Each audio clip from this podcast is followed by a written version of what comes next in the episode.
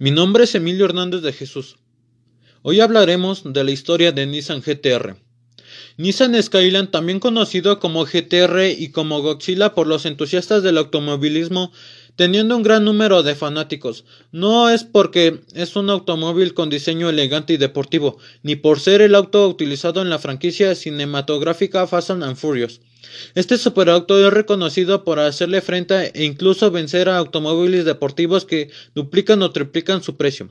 El Skyline no inició siendo el automóvil deportivo que actualmente conocemos todos. Todo inició con una marca llamada Princess Motors Company. En el año de 1957 produjo el primer Skyline. Este auto era conocido por ser un sedán de lujo.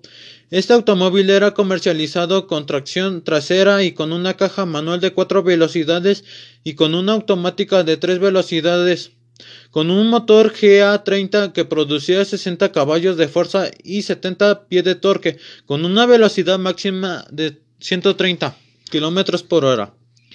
En el año de 1962, Princess introdujo un Skyline que no fue muy bien recibido por el público. En el mismo año introdujo el Skyline Sport Series BLRA 3, que daba la impresión de ser más deportivo y fue diseñado por Giovanni Michelotti, que tuvo contribuciones en el diseño de automóviles de Ferrari, Lancia y Maserati. En el año de 1966, Princess y Nissan se fusionaron y la segunda generación de la Skyline, el S57, fue vendido ahora con emblemas de Nissan. A finales de la segunda generación del Skyline S50, GTA y GTB, estos vehículos entraron a la categoría GT con un motor GZ de 1 litro, 6 cilindros y 5 marchas y 165 caballos de fuerza. El Skyline y sus intrépidos pilotos dominaron el Gran Premio de Suzuka, poniendo entre las cuerdas a un coche de carreras como el Porsche 904. El modelo de calle GTA contaba con el mismo motor solo con menos potencia, 105 caballos. Prestaciones excelentes para 1964. En el 2000 GTB el motor sería el mismo, pero la inclusión de tres carburadores incrementaron la potencia a 125 caballos. En 1969 llegaría el Nissan Skyline C10 con un motor C20 fabricado por Princess. En este automóvil se volvería una leyenda por su enorme éxito en competición. Los carburadores fueron sustituidos por un sistema de inyección Lucas que lograba 250 caballos del motor C20, así alcanzando 50 victorias consecutivas en el periodo de tres años, destrozando récords en la competición japonesa.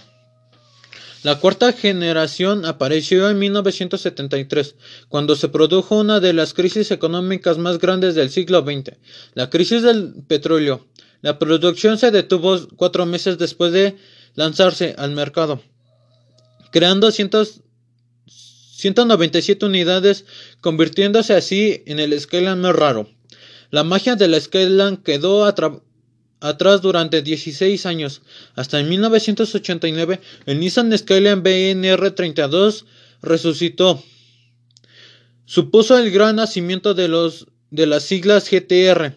Su deportividad y su motor R26 y su increíble tecnología lo convirtieron en un automóvil tan deseado Contaba con un motor twin turbo de 2.6 litros, 6 cilindros, produciendo 280 caballos de fuerza. La calidad y el rendimiento del motor fue tan buena que, el, que el motor BR26 se utilizó hasta la última generación. El punto más fuerte del GTR R32 fue el sistema ATESA, sistema de tracción integral y, la dirección en las cuatro ruedas.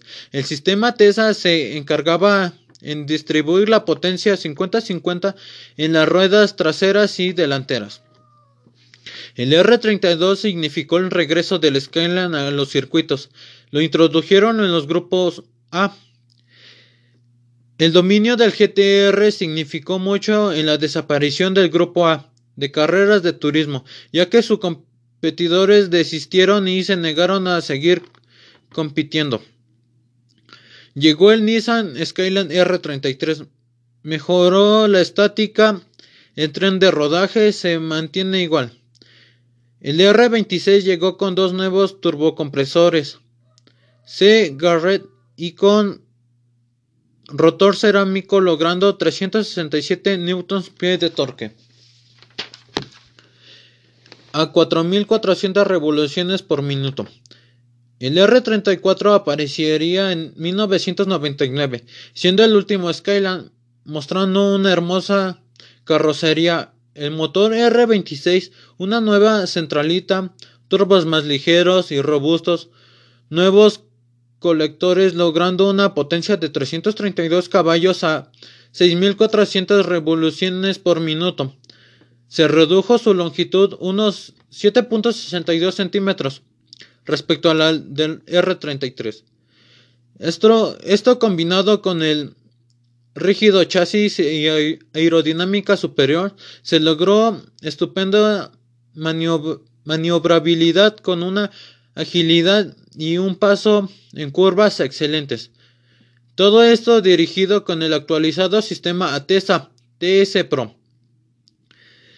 Se duplicó la potencia del procesamiento consiguiendo respuestas más acertadas y rápidas en los cambios en el comportamiento del automóvil. La producción finalmente del GTR finalizó en el año 2002.